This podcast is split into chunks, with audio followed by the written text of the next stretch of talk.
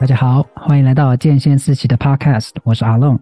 在这里，我们会与中训教练、瑜伽老师、物理治疗师、专科医师等各个领域的专家，和我们聊聊健康的大小事，让每个人都可以了解更多元的医疗资讯和运动科学的知识哦。那我们现在就开始吧。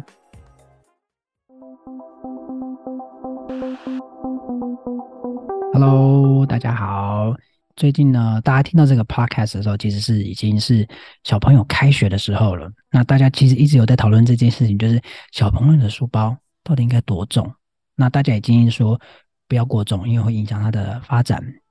所以呢，今天就跟大家来聊聊说，哎，小朋友的书包到底应该要怎么去控制它的重量呢？那或者是选择书包要怎么选？那我想这个应该可以对很多有小朋友的家长很有帮助。那我们今天要请的专家来跟我们聊聊这件事的是我们的大安所的院长欧俊义治疗师。Hello，大仁哥。哎，Hello，Hello，好久不见，我又来上这个节目啦。真的，你真的有遵守承诺，一直来找找我们聊天。是是是是。好，那虽然说有一段时间了啦，我想问问大仁哥，你以前小学的时候书包很重吗？超重的，我以前在念小学的时候，那个书啊，基本上都是八本、十本在背。为什么？然后还要一天要上那么多课吗？可能有呃，可能小学一年一二年级可能就还可能还好，但是到五六年级就变一整天的课嘛。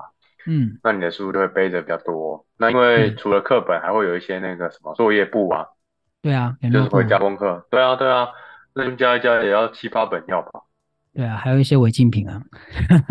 没有，小学没有违禁品。漫画啊，你们学校不会规定漫画不能带吗？违禁品漫画，我有点忘记有没有了。但我印象中我好像不太带这个违禁品。啊，那么乖哦，什么四驱车你也不带？哎，四驱车带去又不能玩。哇，那这样七八本其实很重哎、欸。对啊。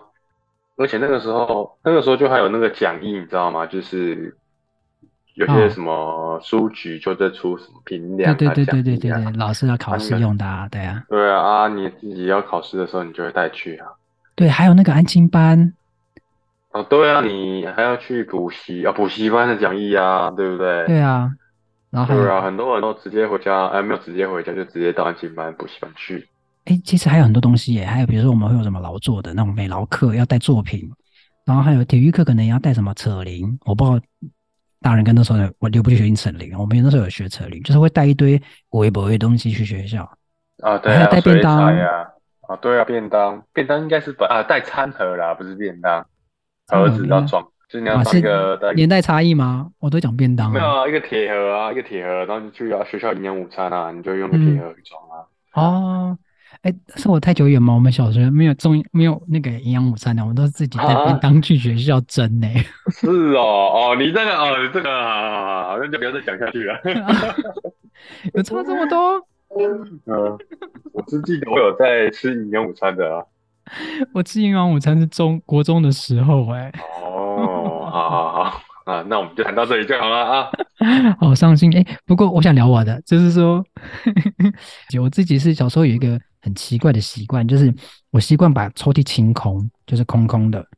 嗯。所以呢，我的整理书包的方式就是把所有的书带着，所有啊，明天没有上课的书我也带着。就是我不知道到底为什么，我小时候在想什么啦，就是什么习作簿啊、呃、练习簿啊，然后那个联络簿什么都在我书包里面，都超重的。我曾经好几次因为书包跌倒，嗯、因为书包太重。天哪，你那个时候应该就常常就是背着很辛苦吧？真的啊，所以我大概不晓得是不是跟我的身高有关啊？难怪我长不到一百七。哦，哎、欸，这个可能是有很多家长很在意的，就是会不会是因为背着书包然后影响小孩子的发育？是。那个大人哥，我们书包的总重量到底要怎么去控制？它跟那个范围要抓在哪里嘞？好，这个这个问题啊、呃，我觉得非常好。那其实有一些过去的相关的研究，或者是一些比较专家的建议是这样子的哈，就是小朋友的书包啊，那个总重量不要超过他们的体重的十 percent。就假设呃，你的小朋友可能也许在小一、小二的时候，他可能才二十几公斤的话。那当然，以二十来算的话，所以他书包重量就不要超过两公斤。现在书包我也不知道，我我因为我还没生小孩嘛，那我也不知道我们我们以前的书包就是一个类似方形的，嗯、然后就两条背带，然后上面可能有些卡通图案。一定要啊！对，然后我我我光想象书包可能就快要超过两公斤了吧？对啊，对啊，然后再加上书进去，嗯、所以你看，其实小朋友如果很早的时候，他大概就背超过两公斤的这个。啊、呃，重量的话，我觉得可能还是会影响到他们的一些啊、呃，不要说生长啊，嗯、可能会影响到他的身体啊、呃，可能肩膀啊，或是脖子的不舒服啊，等等的。是，就是很容易会有酸痛问题，有重物在压嘛。对对对。好、嗯，那我这边有查到一些资讯，就是呃，在九十八学年度的时候，台北市的教育局有做一个健康检查，他有检查出说，国小四年级的平均的体重是。诶，三十四公斤，好，男生跟女生就去平均三十四公斤。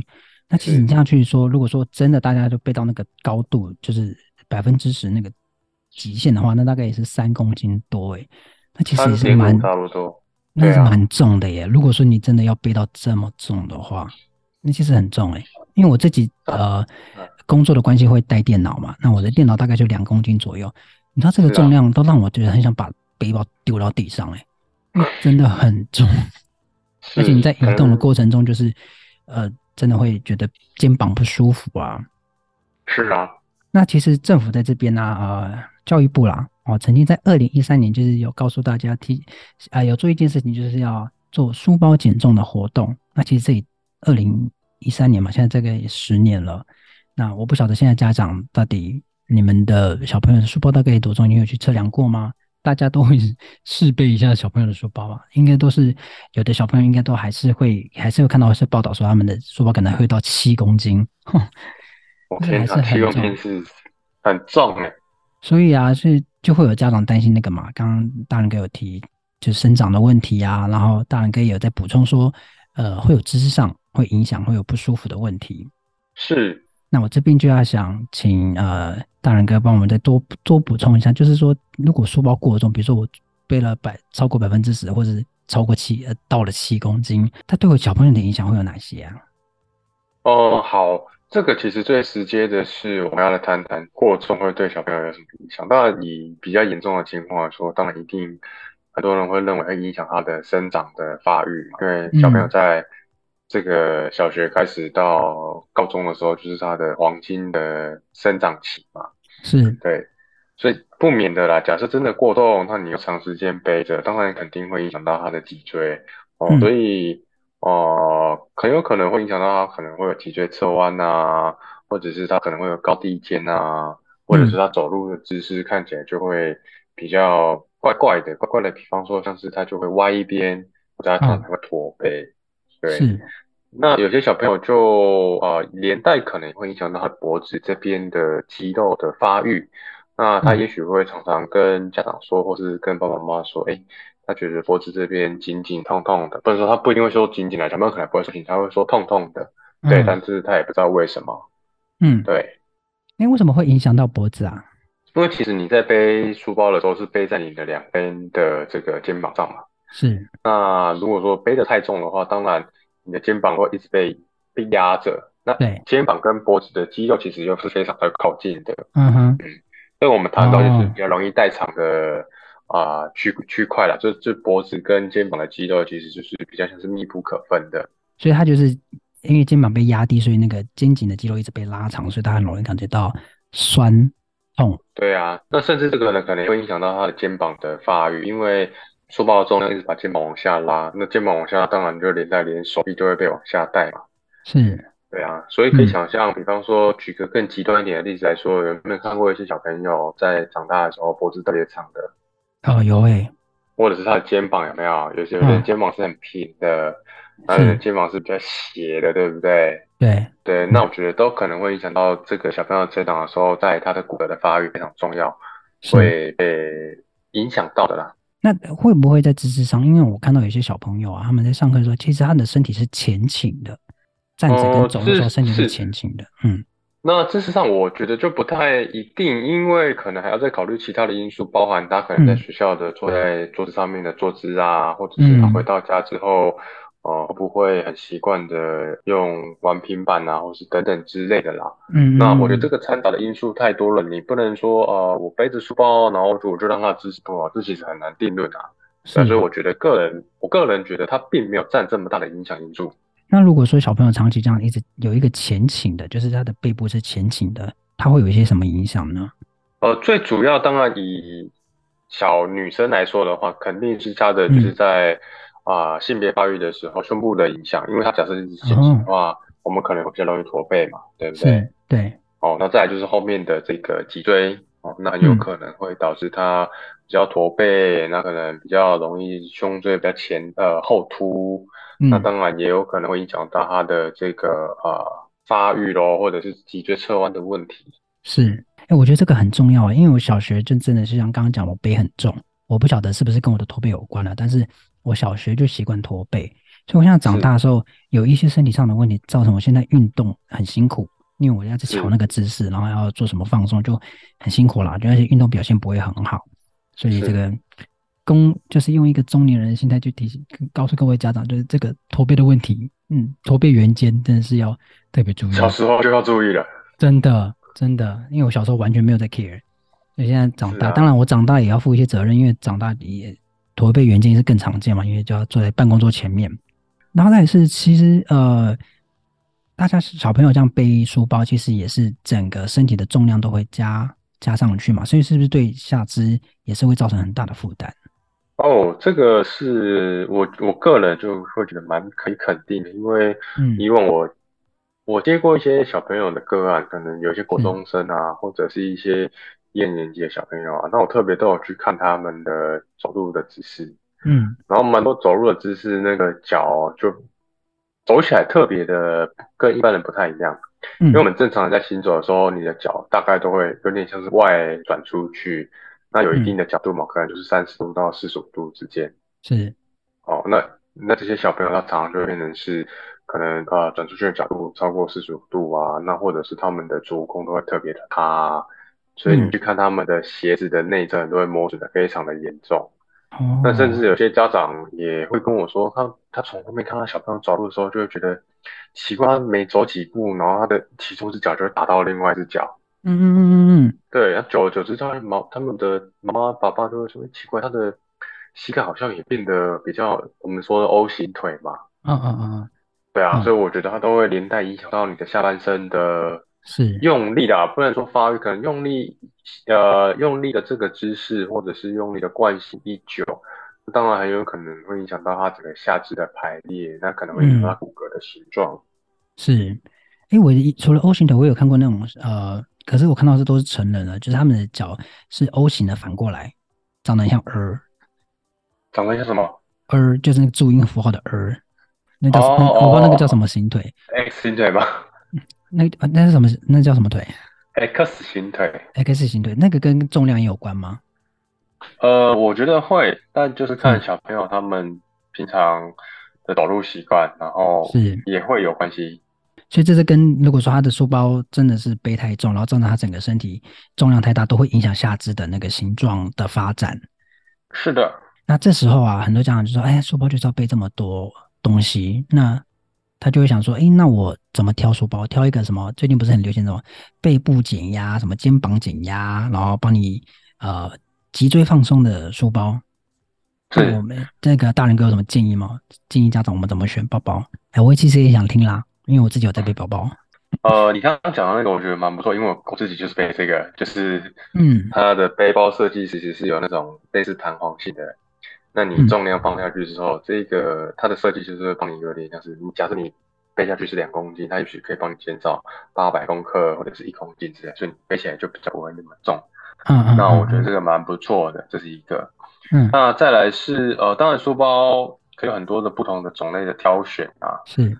那有那种呃拖像拖行李箱的这一种的嘛，那也有这种单边体的嘛，或者是侧背的嘛。嗯，那关于侧背的话呢，我个人是不太建议，因为嗯，侧背的话反而会让小朋友更容易这个肩膀有高低肩的问题。对，嗯，哦，这个是我个人经验，因为我以前国中的时候就有侧背过，啊、哦，那也就是侧背了一段时间之后发现，奇怪，肩膀都歪歪歪，而且自己不会知道，这是别人跟你讲的。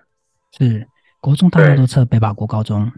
几乎对啊，就是那个嗯。嗯，大部分的学学子都是肩背啦，哎，不叫肩背，啊啊、就是单一个肩膀来背，有的会斜背，有的是就是单肩这样背书包。那个就真的很像是农夫挑担，你知道吗？就挑挑在一个担上面走路。对对对对对对对，所以这个会造成高低肩。嗯，对，所以最好是选双肩的。是小朋友来说，我觉得选双肩，然后重点是。嗯就是符合我们刚刚前面讲的，这重量不要超过他身体的十分之一。是，重点还是重量了。那至于说那些减压，就是让自己在背的时候不会这么的，比如说所有重量都压在肩膀，他可能会把那个压力分散在背部。那其实你背的重量还是一样。是啊，所以其实我觉得回到本质上来谈，嗯、以台湾的学制来说，很着重在学生的这个考试啊、读书的习惯啊。嗯、对啊，那。但我不知道现在有没有一些电子化，就是你知道有些我之前偶偶尔看到一些新闻，哎、嗯，现在的学校好像有一些都是用电脑上课，用平板上课了，嗯，那他们就可能不一定要带那么多书了嘛。对啊，对啊，就用电子书这样。对对对，但我也不确定现在的状态是不是只有在台北市有，还是说其他的国小也开始有了。嗯，但我想大部分的小朋友都还是背着书包啦。对，那又加上。以学制上来说，还是比较强调学习的话，我觉得对小朋友都是辛苦的，嗯、所以可能我就会比较建议，啊、呃，这个部分的话，啊、呃，可能他可以用提的，或是家长帮忙，哦，或者是说，你可以选择可能呃这两个礼拜用背的，然后下面两个礼拜可能用提的，就不同的方式去交换、嗯、那基本上尽量我觉得减少小朋友一直比较在长时间的背着书包的一个风险的、啊。嗯。哎，刚大人跟你说用提的是指那种拉杆式的那种包包，就很像行李箱那种。对啊，对啊，或者是你就拿一个袋子提也可以啊。嗯、是，但重点还是就是重量嘛。但是那个，啊、我对那个那个拉杆就是就不知道为什么，等我开始念国中，就开始看到很多小朋友，就是那时候的小学生都开始用拉杆了。那现在也常看到小朋友用拉杆的。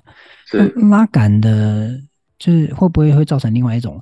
我我觉得是代偿了，就是因为我既然用拉了，我就放更多，就这样放满，就是学校带什么就这样带。那还有安亲班啊、什么班啊、才艺班啊，要带的东西都放在上面。对，讲到才艺班，有的人还要背乐器。哦，对对对对，假设你参加什么管乐团之类的，好辛苦。这样会不会说，比如说呃，这些小朋友可能因为不免他还是会面对要可能爬楼梯，他要提啊，他可能教室不在一楼啊，甚至他要到他的教室，尽尽管在一楼，他也要走过穿堂，穿堂。大家有听过这个词吗？穿堂，就是、我听过，是是我们同个年代。是，大家还是要提，然后走到那个楼梯上面，这会不会会造成小朋友也会受伤啊？有可能会啊，因为假设以以你刚刚举的例子来说，哎，他可能东西比较多，对不对？那在我觉得，哎，我们以前教室有的还在四楼，因为没有电梯。对啊，没有四楼。对啊，对啊，老师也要走楼梯。老师要走，对啊，所以我觉得那是另外一种。另外一种风险啊，再来就是呃，假设你推着那个那个推拉式的这个书包的话，嗯、如果你的环境不是这么友善，你可以走到学校的过程，我我不确定现在是是不是可以走到学校。我我印象中，我之前跟有些啊、呃、爸爸妈妈聊过，他们说现在小朋友都要接送，如果你要自己回家，要写七节书，或者是一定要请人家来带。哦。对，因因为我们以前都是下课就直接自己走回家啦。对啊，对啊，对啊，十到十五分钟自己走回家这样。对对对，那现在好像没有，嗯、现在好像就会在某一个固定的区域，然后有人接送，要不就是有安亲班来带。哦，对，我觉得好像是因为近年来好像有一些呃，有一些有心人士啊，他就会可能会去啊、呃、拐走小朋友啊，或者把小朋友带走这样子。对，然后所以可能学校才有一些这种啊、呃、应变的安全措施这样。对，安全措施，对啊。但不过回到背包这个，就是说还是要重量还是要考虑啦，因为小朋友都还是会有背到的时候。那为了不要影响他的姿势，或造成他可能有其他身体上的部位的受伤啊，或是影响他的那个姿势的养成，都尽量不要太重。当然，当然，对。对，所以以我的例子来讲，就是说，如果说我现在回去跟我那时候的自己讲的话，我会建议那时候的小朋友，就是每天整理书包，然后。需要带回家再带，比如说你可能今天不会回家念英文课本，你英文课本就不要带，尽量就带几个作业回去。那这回家不会用的就不用带，要带来学校的东西也就都整理，就是不要背所有的东西，然后尽量善用，比如说家呃学校的柜子啊或者抽屉，把不需要东西都放在学校，然后尽量减少自己在那个过程中背很重的东西。是，对，然后尽量少带违禁品。对，尽量少带违禁，然后不要带违禁品，不是尽量少带，是不要带违禁品。然后可以先写的作业就先写啊。哎，对对对对对，这个很重要。对，很多小朋友，我那时候就很羡慕那些成绩很好的小朋友，他们真的是在下课时间或者是放学呃的那一小段留下来一小段时间的时候，他就把作业写完了，他就帮比我少带可能两个作业簿，我就觉得哇，你们真的好积极哦。嗯，那就就少了一些重量啦，对啊。那你就你就不用背那个重量，搞不好你就回家一身轻，搞不好连书包都不用带。对啊，像我小学那个违禁品，我就喜欢带十居手，我觉得带你知道不是一个包包，是一个箱子。我知道，你们要装零件的嘛，要装。一定要啊！你拿出去那个多那个瞎趴、啊。你那个时候带得进去吗？可以啊。学校不是都站着，教官还是老师就看着你带什么吗？呃，印象中会有老师，那叫什么导护妈妈啊？对对对对，老师就是好老师会轮流就站在门口跟小朋友打招呼。对。对，但没有哎、欸，没有没有那么会那么严格，都是到国高中的时候，就是你带什么东西，教官都会看到嘛。那国小时候就是带着那个哦，很瞎趴啊。是啊，上课也要打开打开让人家看到啊，就里面有什么东西啊。他们看我有在改零件哦，我有我的马达很厉害哦。那你现在还留着吗？那个不见了，不见了，心碎。哦，但现在小朋友应该不玩四驱车了啦。他们现在我记得以前他们都会说他们玩怪兽对打机嘛。对对对对，怪兽对打机也是我的年代啊。对，但现在比较新版的，然后也有一些人会带手机了吧？他们好像可以带去，但是会被硬性要求，就是上课要关机，只有下课的时候才可以，就是拿出来跟家长联络。是是是，嗯。但重点是就是尽量少带。不需要带的东西啊，保持尽量重量不要太重。虽然说刚刚讲百分之十，其实我觉得这样算下来，其实那个三公斤也是很重。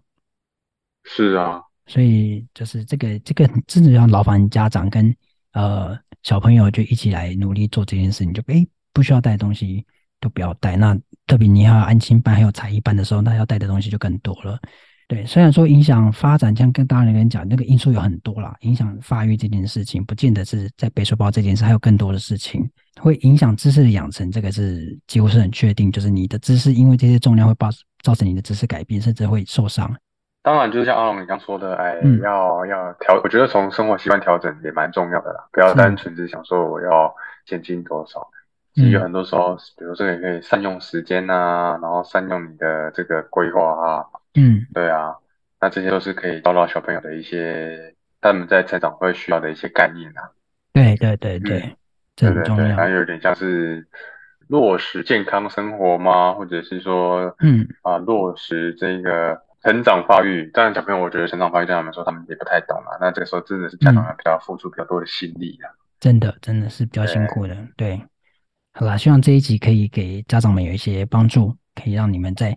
呃，选择书包或者在调整重量的时候，都可以特别注意一下小朋友的状况。嗯，好了，那今天一样，谢谢大人哥又来陪我们聊天啦。好的，非常开心又来跟大家分享一些我们看到的时事啊。那当然，我以后会继续再来的。当然，当然一定要再来。而且现在那个大安所越来越接近要开幕的日子了，所以大人哥也越来越忙。那还是谢谢你拨空来跟我们聊天。是我们一定常来。啊，大安所就算开了，我还是再来。好，没有问题，感谢你。好，那希望这一集可以对大家都有帮助喽。那如果你喜欢这个频道，记得追踪我们。如果你有任何问题或想了解更多的主题的话，都可以到我们的脸书或 IG 私讯给我们，让我们知道。相关的链接我都放在资讯栏里喽。那我们就下次再见，我是阿弄，拜拜，拜拜。